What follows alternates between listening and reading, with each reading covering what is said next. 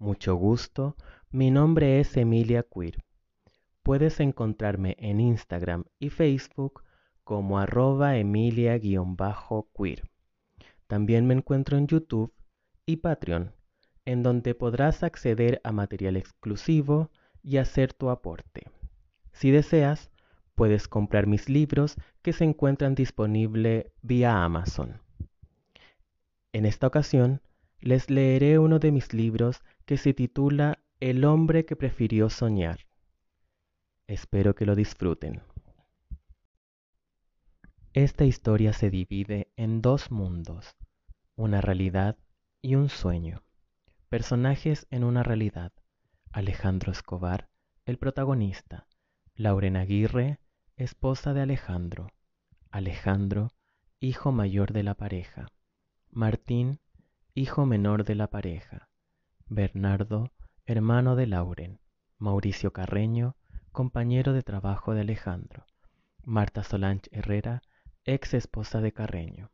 Julio, compañero de Alejandro y Carreño. Romina, amiga de Lauren. Leonel, abogado y primo de Alejandro. Personajes en un sueño. Gaspar, el protagonista. Hilaria, esposa de Gaspar. Olga, hija de la pareja.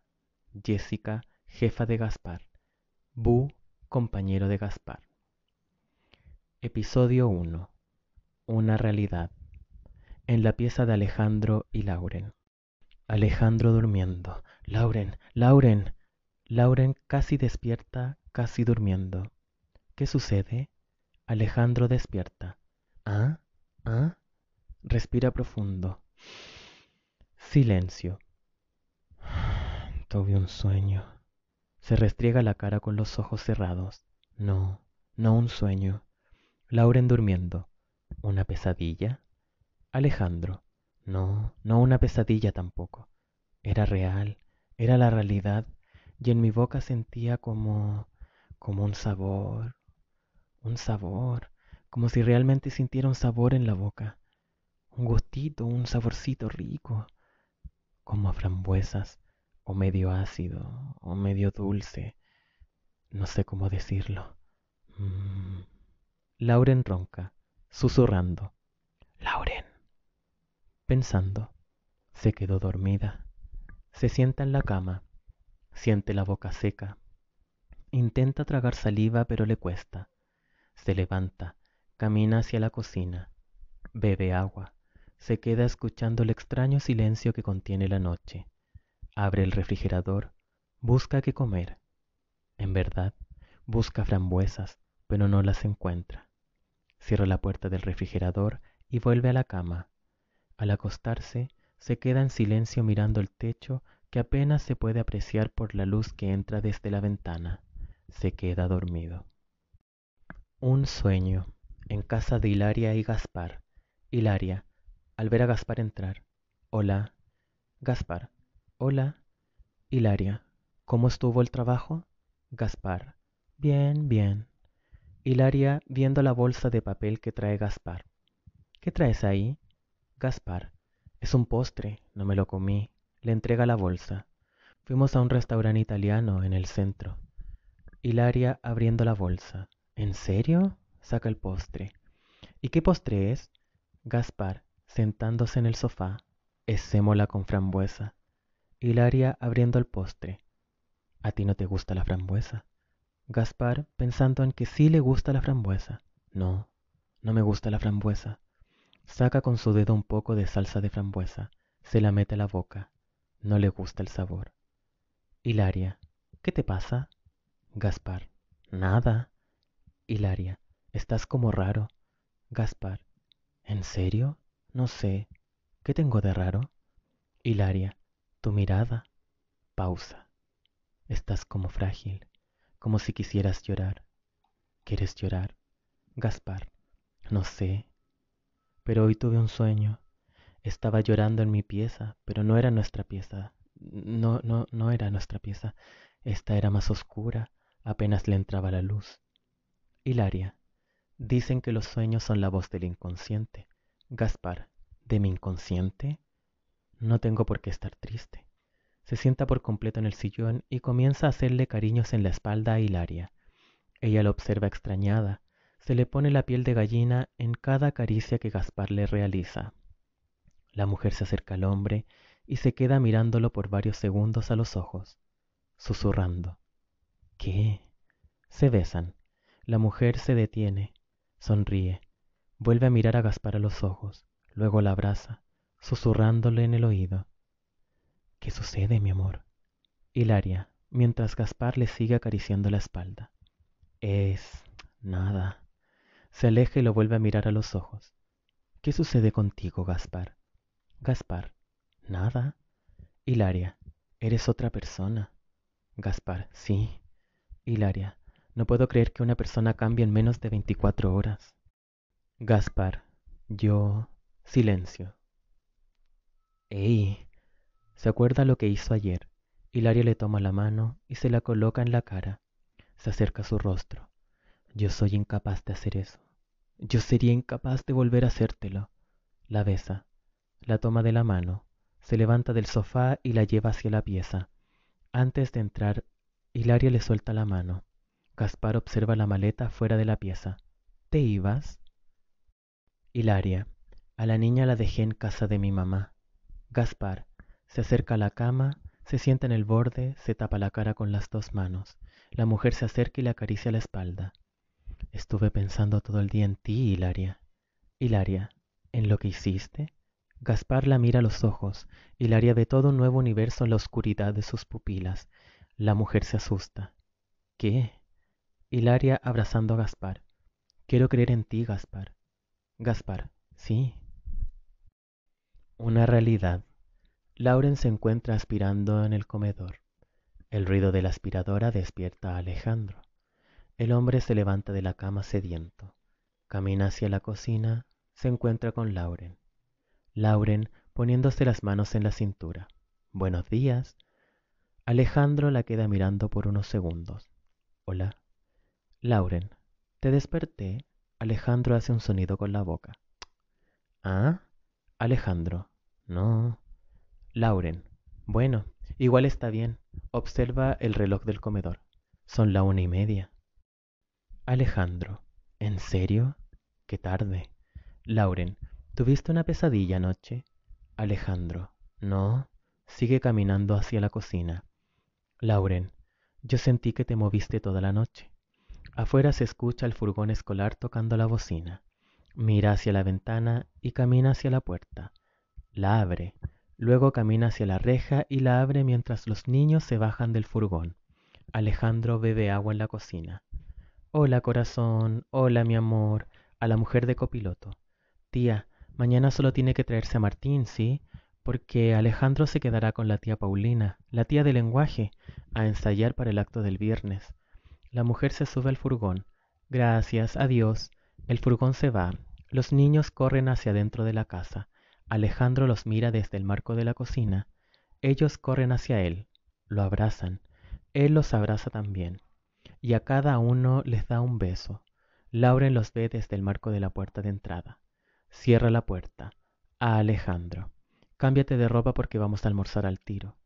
Pasa por al lado del hombre e intenta olerlo. A los niños. Ustedes también vayan a cambiarse de ropa y se lavan las manos. Entra a la cocina. Alejandro queda mirando a sus hijos. Ellos corren hacia su habitación, la que comparten. El hombre se va hacia su pieza y se sienta en el borde de la, de la esquina de la cama. Observa a su alrededor, luego se mira los pies. Suspira. Entra Lauren a la pieza fingiendo buscar algo. Cuando te cambié de ropa me dejé el pijama y ya. Le apunta el canasto de la ropa sucia que se encuentra en el baño de la pieza, porque está harto de hondito. Se queda en el marco de la pieza. Ya voy a servir ya. Silencio. Lauren lo queda mirando. ¿Te esperamos? Alejandro, mirando el suelo. No. Lauren, ¿te sirvo al tiro? Alejandro, voy ahora. Lauren sale de la pieza, Alejandro se cambia de ropa y vuelve al comedor. Se sienta en su puesto, cada puesto tiene un individual con servicios y un vaso. Al medio de la mesa está la ensalada, y los niños están ya sentados jugando entre ellos. Llega Lauren con los platos de comida para cada uno. Se los deja sobre el individual. Observa a Alejandro. Lauren vuelve a la cocina y trae el jugo. Lo deja en la mesa. Vuelve a la cocina. Alejandro toma el jarro de jugo y se sirve en el vaso. Observa a sus hijos y les sirve jugo. Lauren vuelve con su plato y el de Alejandro. Alejandro le sirve jugo a Lauren en su vaso. Ella le deja el plato en el individual. Gracias. Lauren. Pediremos la bendición. Entrelaza sus manos y cierra los ojos. Todos piden la bendición. Amén. Todos comen. Los niños se levantan de la mesa y salen corriendo a buscar sus juguetes. A los niños, un ratito nomás, porque tienen que ir a hacer las tareas, ¿ah? ¿Ah? ¿Me escucharon? Alejandro, mientras Lauren toma su plato vacío y lo amontona arriba de los otros. Gracias. Lauren lo queda mirando. Estaba súper rico. Lauren, ¿te gustó? Alejandro, sí. El hombre se intenta levantar. Lauren reteniendo a Alejandro con la mano. ¿Podemos hablar un cachito? Respira profundo.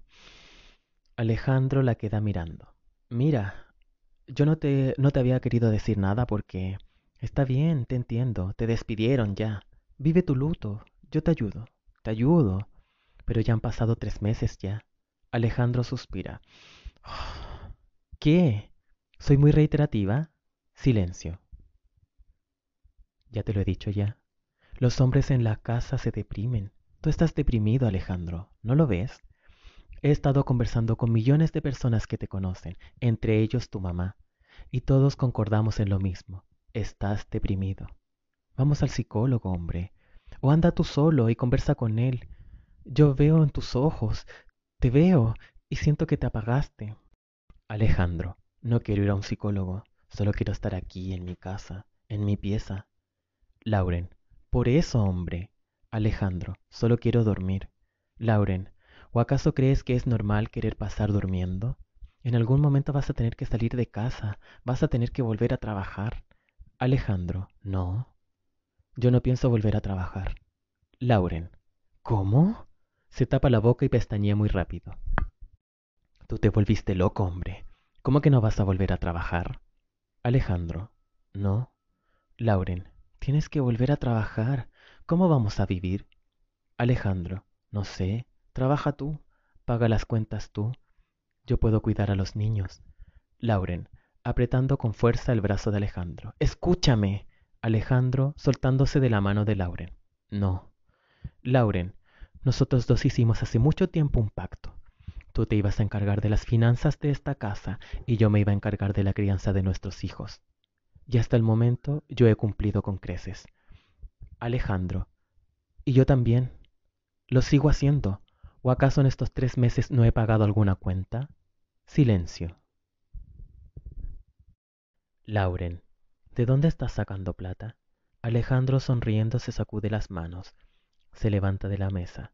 Seguros, Lauren. Tengo seguros. Y todos estos años que me saqué la cresta trabajando. Lauren. Pero se te va a acabar en algún momento. Alejandro. Ojalá que no. Si no te tendrás que poner a trabajar. Lauren. ¿Estás loco? Yo no pienso trabajar. Te voy a demandar. Alejandro. Veremos quién gana esa demanda. Lauren. ¿Me estás amenazando? Alejandro. Tú me tiraste abogados primero. Además, ¿De dónde los sacarás? Lauren, yo sabré de dónde. Tengo amigos. Alejandro se da media vuelta. Me llamo Mauricio. Alejandro caminando hacia su pieza. No me interesa. Lauren siguiendo a Alejandro. ¿Cómo no te va a interesar? Es un compañero de tu trabajo que necesita ayuda. Alejandro, ¿y tú cómo sabes? Lauren, porque me lo contó todo. El pobre hombre está desesperado. Alejandro, me despidieron por su culpa, por ese fraude. Lauren, él dice que no es su culpa. ¿Y si es verdad? Mira, sus abogados solo quieren hablar contigo, ¿ah? A lo mejor los puedes ayudar un poco. Contesta el celular, hombre. Alejandro, yo no voy a hablar con nadie. Lauren, ¿y cómo le ayudaste a los de la PDI? Alejandro, porque es una obligación. Era parte de la investigación. Lauren, ¿esto también? Alejandro, no. No le colaboro a estafadores. Lauren, él no lo es. Alejandro, ¿qué sabes tú? Lauren le suena el teléfono. Ese debe ser uno de ellos. Observa su celular. Es su hermano. Ah, no, es mi hermano. ¿Aló? Hola. Hola, hermanito. Ah, no, es que estoy esperando la llamada de unos abogados. Sale de la pieza. No, no, tranquilo,